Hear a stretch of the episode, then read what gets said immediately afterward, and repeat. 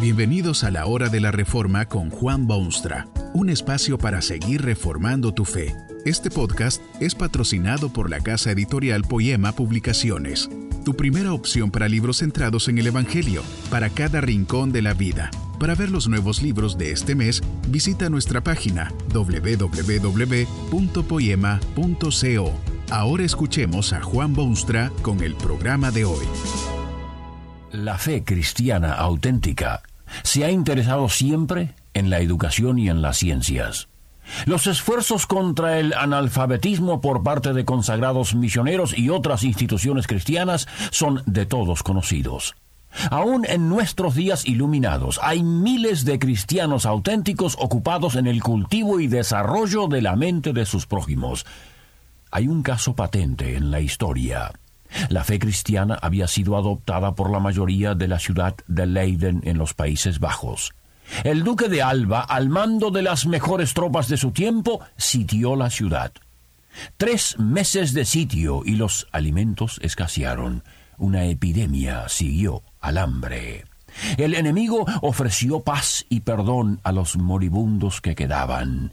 Pero el pueblo desconfiaba de tales ofertas y respondieron diciendo que estaban dispuestos a dar su brazo izquierdo mientras se defendían con el derecho.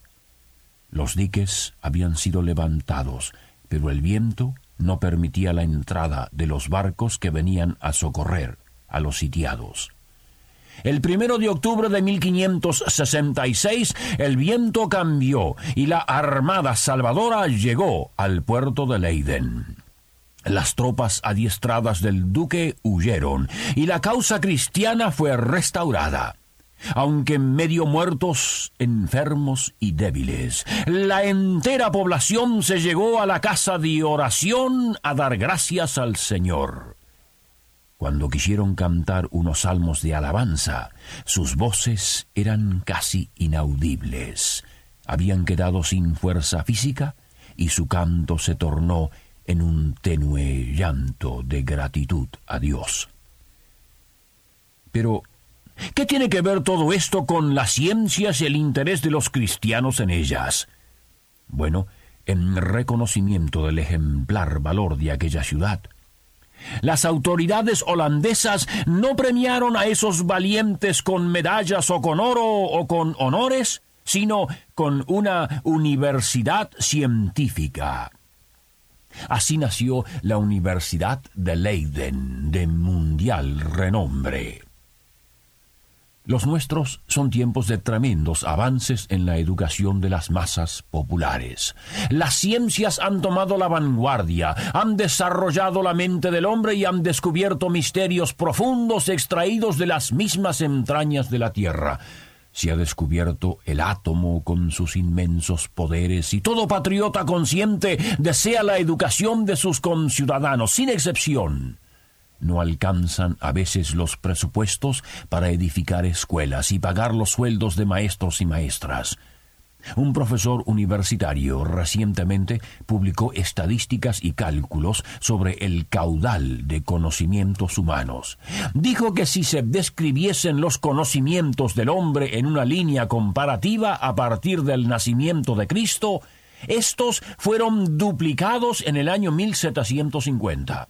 En el 1900 se volvió a duplicar el total de lo que el hombre sabe.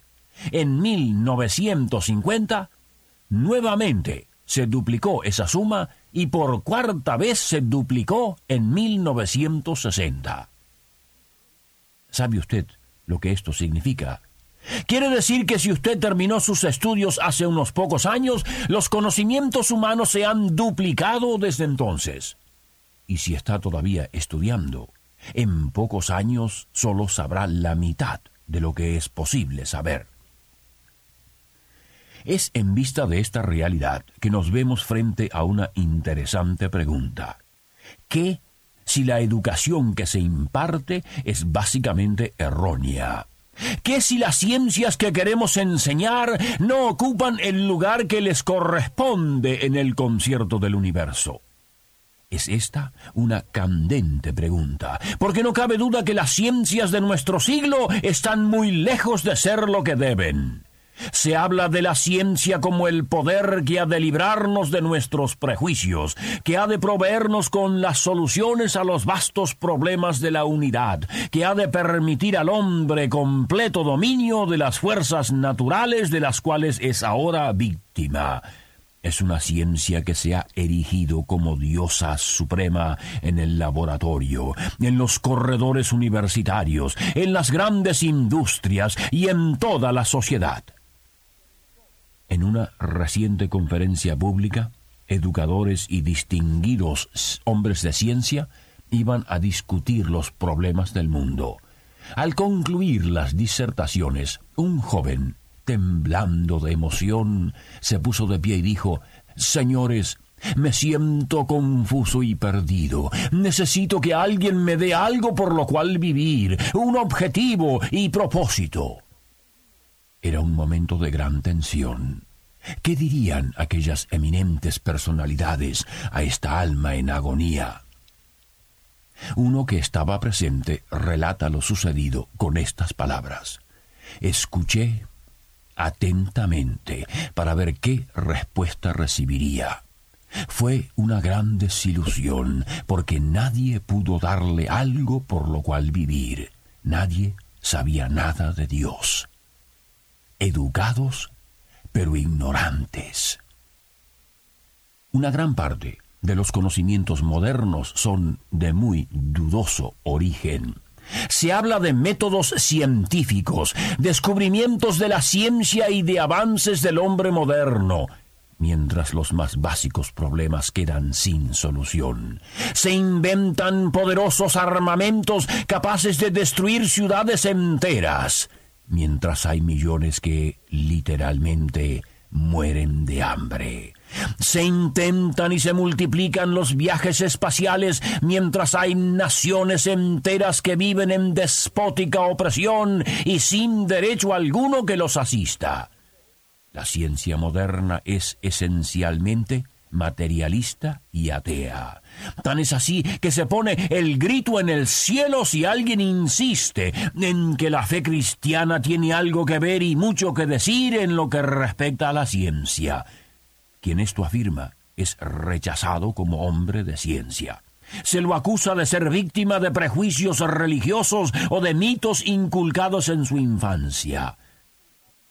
En los lares de la ciencia no puede hablarse de Dios ni de su obra. Nadie sabe de dónde provienen las cosas ni hacia dónde se dirigen, pero la idea de Dios ciertamente no es permisible para nada.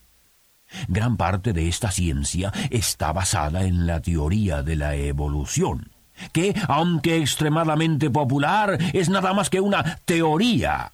Es una teoría peligrosa, porque hace del hombre en primer lugar un descendiente de seres con los cuales no es glorioso sentirse aparentado, pero es peligrosa en segundo lugar porque hace del hombre el dueño de su propio destino, un destino totalmente independiente de Dios.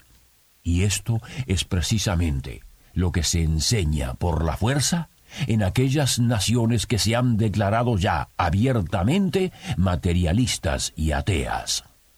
Estamos preparando, tal vez sin quererlo y sin saberlo, las mentes de los hombres para un control total por parte de tales fuerzas materialistas. La genuina fe cristiana deplora profundamente esta triste realidad.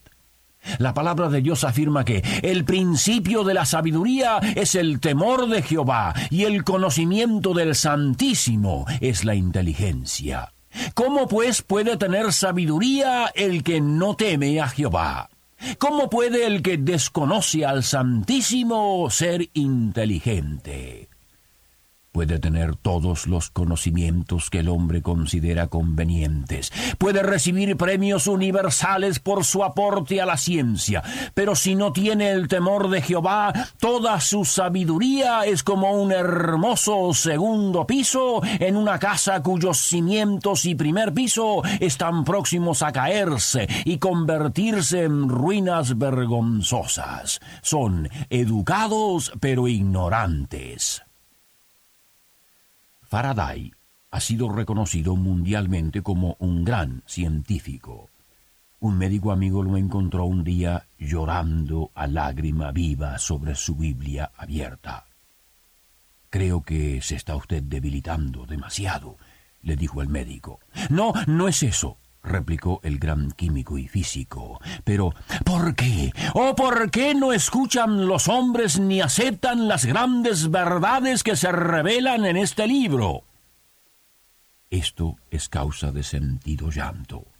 El hombre quiere conocer el vasto libro de la naturaleza que Dios ha creado, pero no quiere conocer el mensaje que el mismo Dios le ha dado en la Sagrada Escritura.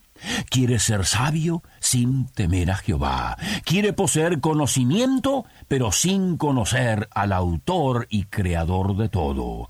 Quiere ser su propio Dios. Y el presente es el mundo que ha producido. Se ven sus rasgos y sus marcas por doquier. Ha logrado mucho y seguirá logrando grandes cosas porque Dios le ha dado no solamente capacidad, sino también permiso de explorar el universo. Le ha dado una orden a ese efecto. El único problema es este.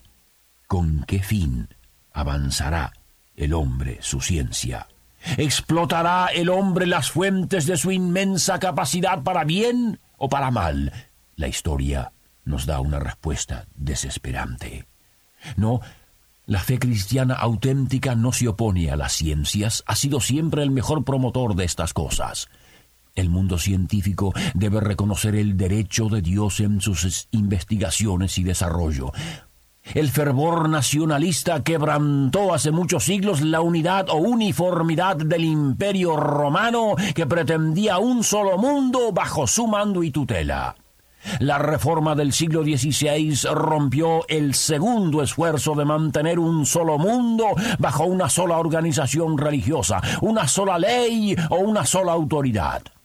Pero ahora ya no es un imperio ni es una organización religiosa, sino el mundo científico que quiere imponer una capa uniforme sobre este mundo.